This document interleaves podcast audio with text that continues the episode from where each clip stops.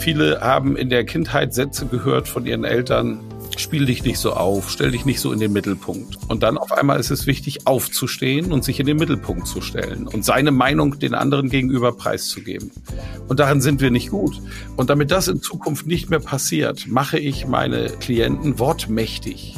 Und dann sind sie jederzeit in der Lage, erstens Machtspielchen zu durchschauen, unfaire Angriffe zu erkennen und fair abzuwehren. Und das wird nach außen einen Eindruck machen von größter Souveränität. Hi und herzlich willkommen zu einer weiteren Episode von Besser beginnt im Kopf, dem Podcast, der dir dabei hilft, dein Glück selbst in die Hand zu nehmen. Ich bin Stefan, Gründer von Mindshine, dem digitalen Coach für mehr Wohlbefinden und persönliches Wachstum. Unsere App hilft dir, die kraftvollen Routinen und inspirierenden Tipps der Podcast-Gäste in die Tat umzusetzen.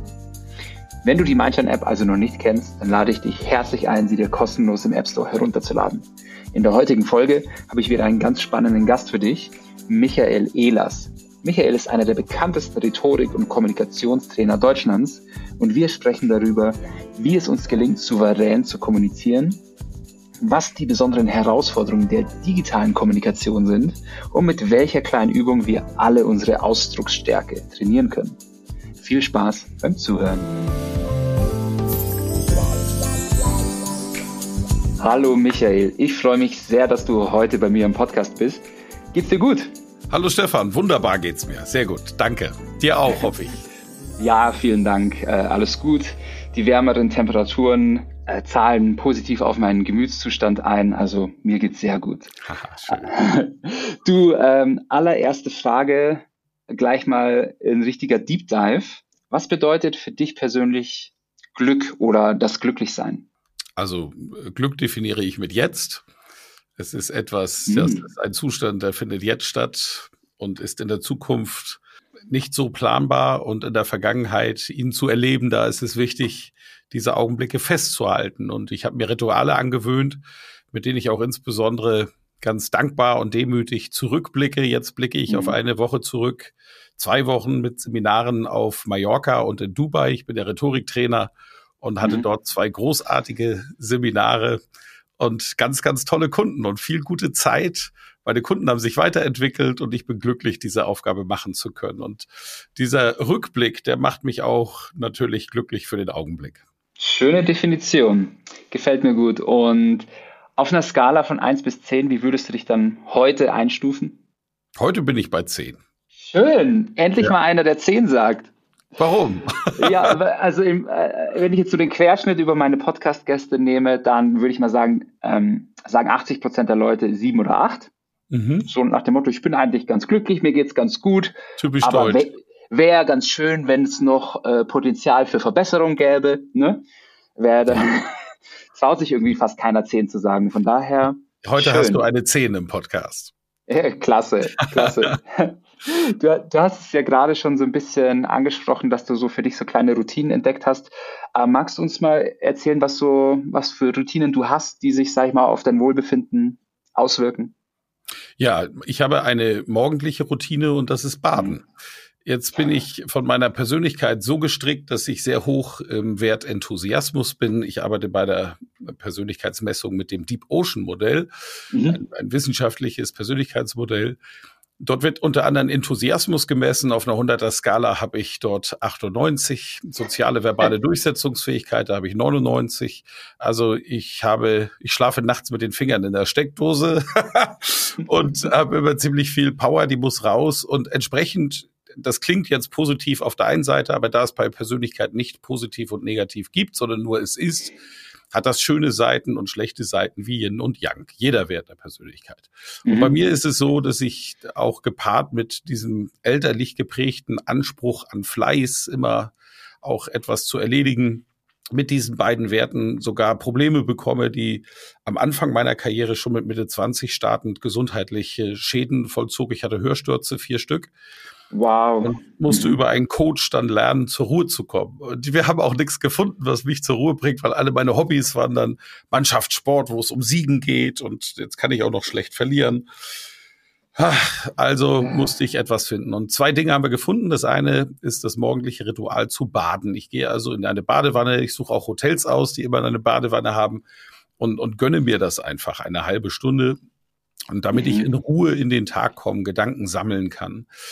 Ähm, und das zweite ist, ich mache Musik. Beim Musikmachen hauptsächlich mhm. Gitarre, ein bisschen Klavier, ein bisschen Schlagzeug, aber mhm. Hauptsache Gitarre. Und wenn du ein, ein Lied erlernst und es spielst, musst du das Lied fühlen und dabei kann ich nicht denken. Also ich nicht. Und das hilft mir dann auch beim Abschalten. Ja, super. Ultimative Achtsamkeitsübung. Ja, absolut. aber, aber das mit dem Baden ist ja eine geniale Nummer irgendwie. Ja, ist ich, relativ ich, ich, simpel. ja, ich stelle ich stell mir das so am Anfang für dich total schwierig vor, weil ich bin ja auch so morgens irgendwie, ich will direkt in den Tag starten und los geht's und tschakka. Dann aber sich erstmal rauszunehmen und in die Badewanne zu legen, ich glaube, das war anfangs für dich nicht leicht, oder? Ja, ist, also wenn ich sage morgens, ist damit tatsächlich das zeitliche morgens äh, ja. gemeint und nicht am Anfang. Es kann durchaus sein, dass ich dort ja. schon zwei Stunden gearbeitet habe. Ah, okay, also es ist nicht das Erste, was du machst. Nein, das ist, das wiederum liegt daran, dass ich einfach ideenreich bin und mhm. diese Ideen muss ich dann sofort in Projekte umfahren oder zumindest aufschreiben. Ich habe mein achtes Buch gerade beim Verlag mhm. abgegeben, das neunte ist im Kopf fertig und das zehnte wird im Kopf gerade geplant. Also da ist unglaublich viel los und äh, da, ich habe, ich wache wirklich morgens auf und habe das, den richtigen Einfall, die richtige Geschichte für ein Kapitel und dann muss es natürlich auch runtergeschrieben werden. Okay, verstehe. Sehr cool. Ähm, Michael, du bist wahrscheinlich einer der bekanntesten Rhetoriktrainer Deutschlands. Und ich frage mich, wie bist du zu dem gekommen, was du heute machst? Und was ist so deine Mission? Meine Mission ist schnell erzählt. Das ist echtem Wissen und echtem Können eine Stimme zu geben und mhm. dafür stehe ich auch wirklich jeden Morgen mit großer Freude auf. Wir sind in Deutschland eine Gesellschaft, die sehr introvertiert ist von der Persönlichkeit mhm. und kulturell introvertiert. Das ist ein Riesenunterschied. Das heißt, mhm. viele haben in der Kindheit Sätze gehört von ihren Eltern, spiel dich nicht so auf, stell dich nicht so in den Mittelpunkt. Und jetzt kommst du ins mhm. Berufsleben oder bist sogar selbstständig und oder du möchtest dein Kind vertreten beim Elternsprechtag. Und dann mhm. auf einmal ist es wichtig, aufzustehen und sich in den Mittelpunkt zu stellen und seine Meinung den anderen gegenüber preiszugeben. Und darin sind wir nicht mhm. gut. Ich habe 2008 in Amerika eine Schulklasse trainiert, den American National Champion in Debating. Mhm. Das ist eine Klasse von 14 bis 17-jährigen Kindern gewesen. Die meisten waren übrigens Mädchen die mhm. jedes Wochenende an eine andere Highschool fahren, also hier wird man Gymnasium sagen, und sich mit denen im Debattieren messen. Das ist eine Kunst, mhm. eine Redekunst, eine Verhandlungskunst. Mhm. Und die waren USA-Meister, also National Champion of Debating. Und als ich dort rauskam und diese tollen Kinder kennengelernt habe, habe ich gedacht, boah, in Deutschland passiert da so wenig und habe auch mhm. in meinem Umfeld dafür angefangen zu sorgen, dass so etwas jetzt passiert. Und im Berufsleben sind mir zu viele Menschen begegnet, die wirklich etwas können, die, die eine tolle Bildung haben, eine ausreichende für ihren Job mindestens, die mhm. ein sehr, sehr gutes humanistisches Weltbild mit sich herumtragen, die einen ordentlichen Charakter haben mhm. und die in einem Meeting sitzen und da sitzt dann so ein Typ mit meinen Persönlichkeitswerten, hoch in Enthusiasmus, hoch in sozialer, verbaler Durchsetzungsfähigkeit und karrieregeil. Und der bügelt die nieder. Und damit das in mhm. Zukunft nicht mehr passiert, mache ich meine Mandanten, meine Klienten wortmächtig. Das heißt, mhm. sie bekommen von mir Werkzeuge, dass sie in ihrer Mitte, in ihrer Persönlichkeit bleiben. Mehr noch, viele finden ihre Mitte, auch durch mhm. meine Seminare, dadurch, dass sie sich von außen sehen müssen. Und dann sind sie jederzeit in der Lage, erstens Machtspielchen zu durchschauen, mhm. unfaire Angriffe zu erkennen und fair abzuwehren. Und das wird nach außen einen Eindruck machen von größter Souveränität. Und das lernen meine Kunden in meinen Seminaren. Ja, sensationell. Da bin ich ja, äh, bin ich ja Zielgruppe. Dann her mit dir.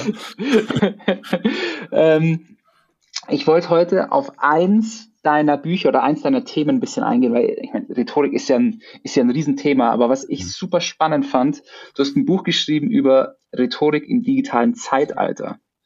Und jetzt bin ich ja ein Digital Native. Ähm, Mindshine ist eine Firma, die ja mehr oder weniger remote arbeitet.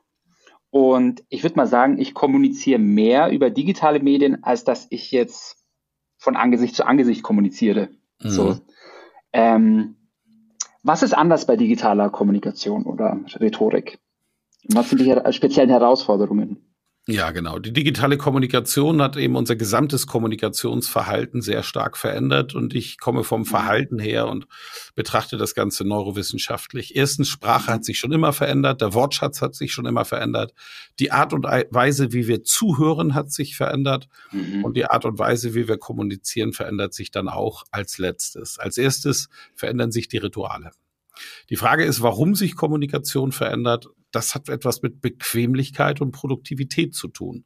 Dass wir mhm. alle heute unser Smartphone in die Hand nehmen, das machen wir, weil das Smartphone uns produktiver macht.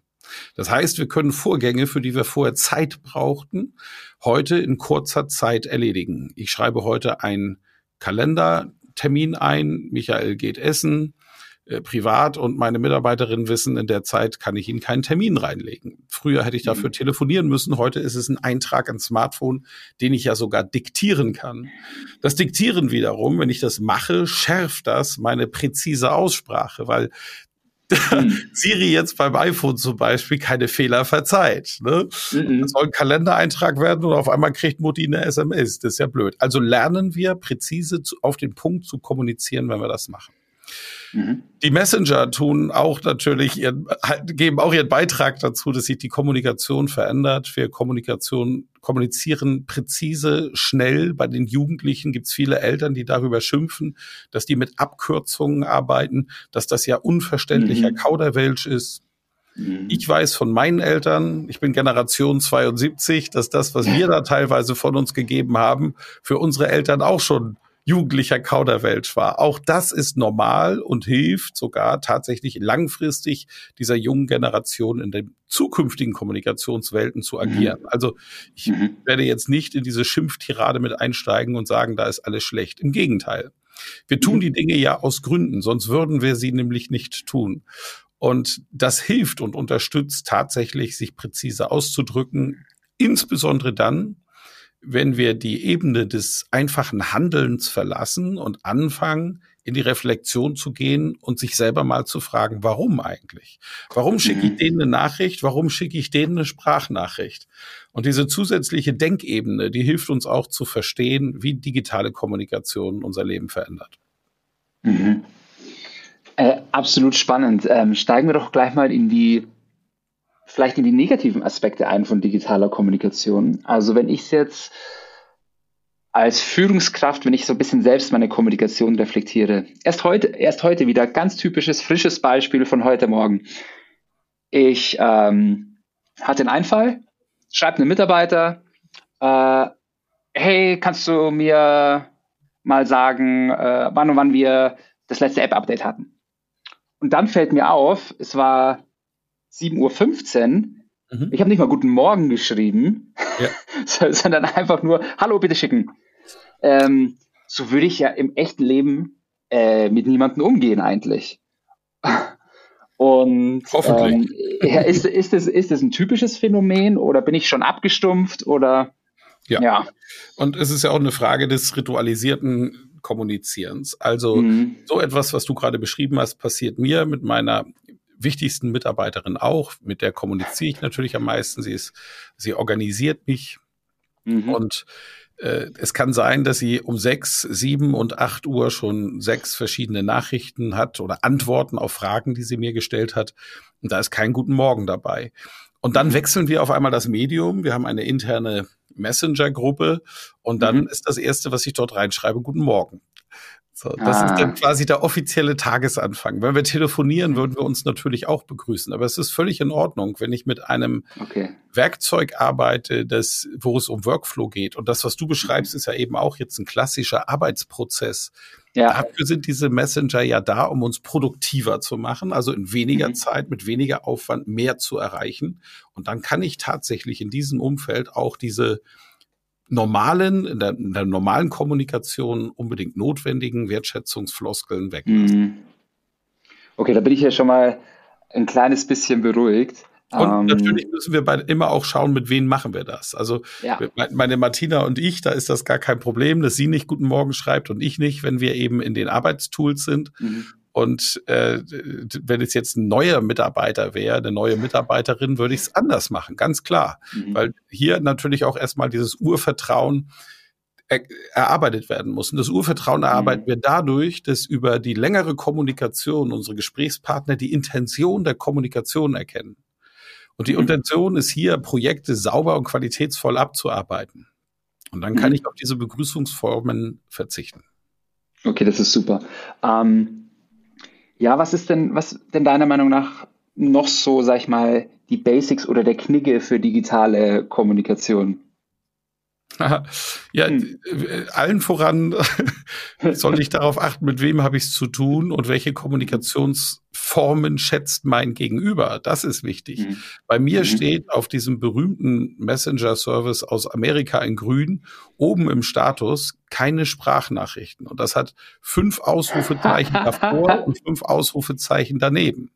Und damit setze ich eine Regel für die Kommunikation von aus mit mir. Und wer sich nicht daran hält, wird damit leben müssen, dass ich nicht mit ihm kommuniziere, weil ich in der Tat keine Sprachnachrichten höre. Ausnahmen. Mhm. Familie, wenn meine Töchter mir was schicken, ist das überhaupt gar kein Problem. Meine Frau dürfte es, macht es zum Glück nicht. Und meine Martina, wenn die mir eine Sprachnachricht schickt, dann weiß ich, ach du Gott, die sollte ich anhören, weil jetzt ist irgendwas eilig und da, das muss irgendwie verbal ausgedrückt werden. Das ist quasi wie so ein Alarmzeichen. Ne? Passiert ein, zwei Mal im Jahr. Und das ist wichtig. Also die Etikette bedeutet, dass ich ja darauf achte, es auch anderen angenehm zu machen. So wie ich es auch mhm. in der Etikette mache, wenn ich mit einer Begleitung essen gehe, dann möchte ich, dass es meiner Begleitung gut geht. Dann kläre ich, wo wir hingehen. Dann mhm. kläre ich, was für mhm. Art von Essen gemocht wird. Das kann man auch im Umfeld abfragen, wenn man es einem Menschen angenehm machen möchte. Dann sorge ich dafür, dass tolle Speisen auf den Tisch kommen. Dann erledige ich in meinem Fall die Bezahlung und zwar unbemerkt, so dass man das Restaurant verlassen kann und sich keiner Gedanken machen muss. Das, das, darum geht es ja in der Etikette. Mhm. Super. Sag mal, ähm, was hast du gegen Sprachnachrichten? Das Problem von Sprachnachrichten ist, dass die Menschen quasi agieren wie beim Telefonieren. Sie drücken diese Taste und jetzt ist sie schon gedrückt und jetzt kommt erstmal eine Begrüßungsfloskel wie Mensch, hallo Michael, hallo Stefan, schön, dass wir mal wieder quatschen können. Ähm, du, ich habe da eine Idee oder äh, was ich dir unbedingt mitteilen wollte. Und jetzt mhm. fängt der Denkprozess an, während die Taste gedrückt ist. Und ah. zu oft habe ich es erlebt, dass Dinge, die in einem Satz geschrieben wären. Sätze lesen wir ja nicht, wir fotografieren sie ab, also wir nehmen sie auf, verstehen die Semantik und verarbeiten sie dann. Und bei der Sprachnachricht bin ich sekundenlang und im dümmsten Fall, also die längste war über zehn Minuten, gefangen. Und da habe ich dann wirklich abgebrochen nach 30 Sekunden damals, habe den angerufen und habe gesagt, erzähl mir mal bitte in einer Minute, was du mir gerade eben als Sprachnachricht geschickt hast. Und jetzt rate mal, ist es meinem Gegenüber gelungen, mir das in einer Minute zu erzählen oder nicht? Das ist eine rhetorische Frage. Die Antwort ist klar. Ja, es ist ihm gelungen. Und ich, ich, ich bin zu organisiert und gehe sehr, muss sehr achtsam mit meiner Zeit umgehen, weil ich sonst, ich muss da auch auf meine Gesundheit achten und auf meine Produktivitätsfähigkeit. Und an der Stelle kriegt mein Gegenüber ein ganz klares Nein. Also deswegen Nein. Ja, ich, ich, schick, ich verschicke auch selten Sprachnachrichten. Ich habe es bis heute nicht verstanden, wa warum es die gibt, mhm. weil ähm, es macht die Kommunikation nicht schneller. Es macht ja. sie nur, also ein bisschen mehr ähm, convenient für, die, für den Sender, aber nicht für den Empfänger. Ja, und, und ich merke. Persönlicher. Ja. Also Sprachnachrichten, wenn ich jetzt nicht 21 Jahre glücklich verheiratet wäre und flirten möchte, ich glaube, dann wäre das ein tolles Tool, weil du über die Sprache natürlich auch unglaublich viel Zuneigung, mhm. über das Hören der Stimme Zuneigung transportieren kannst. Dann ist es mhm. was Gutes. Allerdings würde ich mich selbst dann sehr, sehr kurz fassen und schauen, dass diese Sprachnachrichten einfach nicht über 10, 20 Sekunden gehen. Denn wir können ja auch mhm. diktieren im Messenger. Und Absolut. das ist eine Funktion, die ich wirklich extrem viel nutze Gleichzeitig schulst du präzise Aussprache, denn wenn du dich nicht präzise ausdrückst beim Diktieren, macht mhm. dein Sprachroboter, wie beispielsweise Siri bei Apple, einfach was er will. Und das kann ich ja dann gleichzeitig als Sprechübung benutzen. Das ist wirklich ein cooler Tipp. Mhm. Ähm, ich, ich merke nämlich, dass ähm, Ich schieb's natürlich immer auf Siri. Bei meiner Frau, ja. wenn die was ins Navi eingibt, dann äh, funktioniert das immer. Und wenn ich das mache, kommt irgendwie immer was Falsches raus. Und es liegt jetzt unter uns wahrscheinlich nicht an Siri, dass das eine schlechte Software ist, sondern dass ich ein bisschen nuschele. Ganz sicher. Wenn du mhm. in meinen Sprachcomputer sprechen würdest, ich arbeite in meinen Seminaren mit Virtual Reality Brillen. Mhm. Und das mhm. ist nicht nur eine Brille, die Publikum simuliert. Meine Teilnehmenden sprechen vor 500 Leuten in den Seminaren, echten Menschen. Mhm. Ich sitze in der ersten Reihe neben Jochen Schweizer sondern wir analysieren die Stimme. Und nach einem Vortrag von dir, den du in Virtual Reality gemacht hast, sagt dir diese künstliche Intelligenz und die Algorithmen, wie deutlich du gesprochen hast. Und bei dir würde mhm. ein Wert rauskommen von 60 bis 65 Prozent der Wörter, die du deutlich aussprichst. Mhm. Ja. Ja, also ich bin ja hier äh, sehr optimistischer Mensch. Ich würde mal sagen, ja super, mehr als die Hälfte. Ja, eben. Absolut. Absolut. Du bist damit übrigens nicht unterdurchschnittlich und nicht überdurchschnittlich, okay. sondern mit diesem Wert bist du durchschnittlich, ja. Ja, ja, nee, aber das ist schon etwas, ähm, was ich mir eigentlich schon immer ein bisschen gewünscht hatte und mhm. ich nicht, ich hätte jetzt einfach keine Ahnung gehabt, wie ich das in den Alltag einbauen könnte, aber das mit ja. der Diktierfunktion ist, ein, ist doch ein super Startpunkt. Alltagstraining, ja. Absolut. Du, ähm, wenn ich dich schon an der, sozusagen an der Strippe habe, mhm. ähm, ich bin jetzt aktuell mit Mindshine im Fundraising. Das bedeutet, ich pitche an Investoren. Mhm. Welche drei, in welche drei Fallen sollte ich nicht reinlaufen? Typisch deutsch formuliert. Nicht, was kann ich, wie kann ich es richtig machen, sondern welchen Fehler soll ich vermeiden. Lass mich mal als erstes erklären, warum wir. Oder du kannst es auch andersrum beantworten. Lass mir mich auch recht. erklären, warum wir in Deutschland oft mit dieser Seite der Medaille konfrontiert werden. Das hat was ja. mit, damit zu tun, dass wir vom Lerntyp in Deutschland und äh, ich muss richtig und präzise sagen, in der deutschsprachigen Kultur, das ist mehr als mhm. das politische Deutschland, dass wir sogenannte Mismatcher sind. Ein Mismatcher lernt, indem Neues in seinem Leben kommt und er ist mit Erfahrungen in der Vergangenheit ähm, vergleicht, die nicht funktioniert haben. Ein Matcher mhm. dagegen vergleicht Neues, was in sein Leben kommt und vergleicht es mit Erfahrungen, die er in der Vergangenheit gemacht hat, die funktioniert mhm. haben. Was ist der Unterschied? Der Matcher ist schneller, probiert eben schneller mhm. ähm, ist allerdings auch unpräziser, ganz klar. Und der Mismatcher ist unglaublich präzise, wenn er denn was tut. Es dauert meistens nur lange, bis er etwas tut. Der Mismatcher fragt, welche drei Fehler kann ich vermeiden? Der Matcher fragt, wie kann ich es richtig machen? Ich würde mich mal, weil ich ein Matcher bin, aufs Richtigmachen konzentrieren. Denn Fe Fehler gibt es zu viele, die wir machen können. Ja. Gerne, bin ich, äh, bin ich absolut offen. Das, dann, erste, ähm, ja, genau. das, das, erste, was du brauchst, wenn du einen Pitch machst, also mehrere kämpfen quasi in einer Präsentation gegeneinander und am Schluss muss sich der, das Zielobjekt entscheiden, ja. ist, dass du einen Elevator Pitch bereit hast. Ich bin Michael Ehlers, mhm. 50 Jahre alt und seit über 20 Jahren professioneller und seit 30 Jahren insgesamt Rhetoriktrainer. Zu mir kommen Menschen, den bringe ich bei, wortmächtig zu werden. Auch Introvertierte lernen, sich ausdrücken und durchsetzen zu können. In einem Betrieb sorgt das dafür, dass sich die Produktivität im Betrieb massiv erhöht. Zusätzlich bringe ich Ihnen eine Feedback-Kultur bei, die wertschätzend und präzise und verbindlich ist. Also knallhart, aber so, dass dein Gegenüber trotzdem motivierter aus dem Gespräch herausgeht. Wenn dich das interessiert, gebe ich dir jetzt meine Telefonnummer. Das war ein sogenannter Elevator Pitch. Der mhm. dauert 30 Sekunden maximal und die Idee hinter dem Elevator Pitch ist, du hast seit Jahren da diesen einen Menschen, den du als Zielkunden hast, den du unbedingt einmal mhm. treffen möchtest, aber du kommst nicht an ihn ran. Das ist irgendwie eine höher gestellte Person, dem gehört ein Unternehmen oder so. Du kommst nicht dran. Jetzt gehst du auf einen Kongress und denkst, ach Gott, ich habe ja mein Schreibzeug auf meinem Zimmer vergessen, rennst zum Fahrstuhl, die Fahrstuhltür, die eigentlich schon zugeht, geht gerade wieder auf und du stehst auf einmal vor deinem Zielkunden. So, und mhm. jetzt hast du maximal, drückst auf den sechsten Stock, maximal 30 Sekunden, diesem Zielkunden neugierig zu machen, dass zumindest die Kontaktdaten ausgetauscht werden. Mhm. Und wenn du im Berufsleben bist, dann musst du diesen Elevator Pitch drauf haben. Das ist also das Erste. Weiß, wer du bist, was du tust, was mhm. der Nutzen ist und spreche deine Zielgruppe direkt an. Okay, wunderbar. Und damit würdest du direkt beginnen? Ja, der Elevator Pitch, dass ich sofort, dass die anderen sofort wissen, mit wem habe ich es zu tun. Und das ist dann auch in 30 mhm. Sekunden, ja, ob sofort beginnen, ist nochmal eine andere Geschichte. Auf jeden Fall, okay. kommt er früh im Pitch. Gut. Das nächste, was du machst, ist dann eine saubere Präsentation, die hat eben einen Einstieg, einen Hauptteil und einen pointierten Schluss. In der Rhetorik mhm. gilt, der erste Eindruck ist entscheidend und der letzte Eindruck bleibt. Was du im Mittelteil machst, kannst du vergessen. Warum?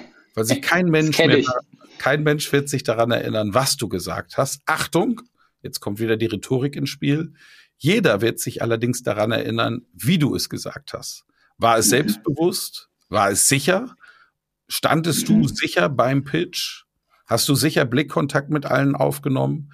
Waren deine Hände, deine Gestik und deine Mimik kongruent zur Aussage? Also passt das zusammen? Gehen die Hände in den positiven Bereich, wenn du etwas Positives sagst, beispielsweise? Warst du humorvoll, unterhaltend und hast du für mhm. deine Persönlichkeit zehn Prozent mehr Enthusiasmus an den Tag gelegt? Alles das zeigt einem Gegenüber, der ist sicher, steht hinter dem, was er sagt und ich kann ihm vertrauen. Das ist der rhetorische Aspekt. In der cool. Planung gehe ich dorthin, dass ich einen Einstieg wähle. Der kann humorvoll sein. Der kann ernst sein. Es kann eine Frage sein, die zu echtem Dialog führt. Es kann eine Frage sein, die einfach nur eine rhetorische Frage ist, mhm. das Publikum sich selbst beantwortet. Du kannst etwas demonstrieren, sehr mächtig. Du zeigst etwas. Du führst also etwas vor. Du kannst provozieren. Du kannst ein Zitat nutzen, einen eigenen Reim einsetzen, ein, auf ein aktuelles Ereignis verweisen. Du kannst Zuhörerkomplimente machen auf gemeinsamen Möglichkeiten verweisen und die stärkste Methode, du kannst anknüpfen an etwas, was jetzt gerade im Raum passiert. Mit mhm. einer dieser Techniken hast du die volle Aufmerksamkeit deines Publikums. Jetzt die mhm. Begrüßung, Bekanntgabe des Themas, jetzt der Elevator Pitch, so würde ich es machen. Und dann geht's rein in die, in die Fakten, die über Bilder transportiert werden, statt über Fakten. Das heißt, mhm. idealerweise, was ist eigentlich passiert, wenn Sie sich für mich entschieden haben? Aus dieser Perspektive rückwärts denken und präsentieren, das fertige Bild, das Erlebnis skizzieren mit Emotion. Und dann braucht es einen Schluss, der ein Knaller ist. Du fasst nochmal zusammen, weil das, was du am Schluss machst, das ist am nahesten am Erinnerungszentrum deines mhm. Gegenübers. Daran wird er sich erinnern, wenn du eine gute, bildhafte Zusammenfassung machst. Und am Schluss kommt der klare, präzise Appell. Arbeiten Sie mit mir zusammen und Sie werden eine gute Investition getätigt haben, auf der sie aus zwei Aspekten glücklich zurückblicken werden. Zum einen, der monetäre Einsatz hat sich gelohnt und zum zweiten, mit unserer Arbeit haben wir gemeinsam die Welt ein Tick besser gemacht. Schön, cool. Danke. Ich bin da, habe schon äh, ein paar Punkte für mich festgehalten, äh, wo ich direkt nochmal ans Pitch-Deck gehen werde. Punkt Nummer eins ist, ähm, ich steige relativ äh, zwar mit einem interessanten Fakt ein, ja, und zwar, dass 60 Prozent ähm, aller Mental Health Issues äh, unbehandelt bleiben, weil die Leute einfach äh, keinen Zugang zu Behandlungsmöglichkeiten haben oder aber aus Angst vor Stigmatisierung äh, sich gar nicht erst in Behandlung begeben. Ja. Und die, diese Lücke wollen wir füllen, aber ich habe das eigentlich relativ ja wie eine Zahl dargestellt. Da ist jetzt kein Bild, wie du sagtest. Äh, mhm. Bild, Bilder besser als Fakten. Ja, der, ja. der Fakt ist, genau, deswegen, da kann ich noch mal ein bisschen am Transportieren auf jeden Fall arbeiten. Und ja, diesen, diesen Elevator-Pitch, den könnte ich noch mal präziser und knapper machen. Ich merke halt auch einfach, wie ich von Gespräch zu Gespräch das immer so leicht anders formuliere. Dann mhm. ist es manchmal irgendwie kurz, kürzer, da war ich super zufrieden, dann habe ich mich mal hier minimal verhaspelt, dann war ich wieder weniger zufrieden. Aber das könnte ich nochmal. Verhaspeln ist, wenn es mal passiert, für den Redner und die Rednerin interessant, mhm. fürs Publikum unmerklich. Schön. Ja, außer das du tust es häufig. Wenn du natürlich Boris Becker Wimbledon Sieg, also er, ich sag mal, er, ich habe Wimbledon äh, gewonnen, weil er, ich war mir mental nicht so äh, gut drauf. Das ist natürlich störend, das ist ganz klar. Das ist ja. schon ein Sprachfehler. Nur wenn der ja. zwischendrin mal ein Verhaspler oder ein R rausrutscht, das merkt kein Mensch. Das macht okay. nämlich jeder deswegen. Okay, super. Das finde ich gut. Mhm. Ähm, du, ich meine, äh, also herzlichen Dank. Du, äh, deine, deine Insights kommen ja wirklich wie aus der Pistole geschossen. ähm, mein Job. Ja, ja, nee, das ist klasse und das ähm, macht es mir auch super einfach, quasi äh, unsere Redezeit zu managen. Weil unser Sweet Spot ist eigentlich immer eine halbe Stunde und da sind wir relativ genau. Ich habe aber noch zwei Fragen zum Abschluss unseres Gesprächs. Mhm. Und zwar, ähm, erstens, Wenn du die Google-Startseite für einen Tag hättest, welche Message würdest du anstelle des Google-Logos draufpacken? Na, heute ist die Sache klar. Wir sind im Mai 2022. Stop War. Wir müssen mit diesem blöden Krieg aufhören. Ganz klar. Yes. Ähm, Gibt es auch nicht viel anderes zu sagen eigentlich. Nee. Und ähm, für alle, ähm, die jetzt genau wie ich äh, super interessiert an deiner Person sind, wo können wir dir folgen, wo können wir mehr über dich erfahren? Mhm. Es gibt äh, eine Seite, die heißt rhetorik.me.